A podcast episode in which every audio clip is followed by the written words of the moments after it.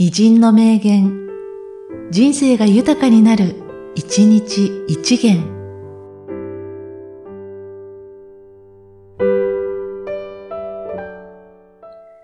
10月23日、セザンヌ。私は絵を描きながら死にたい。描きながら死にたい。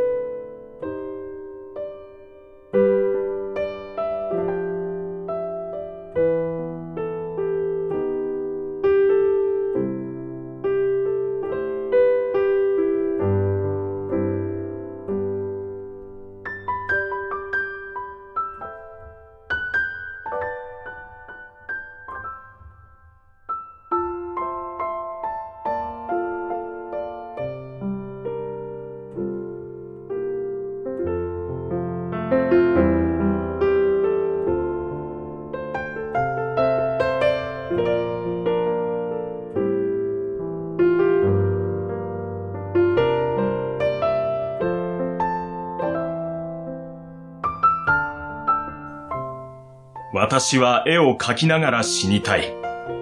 描きながら死にたい。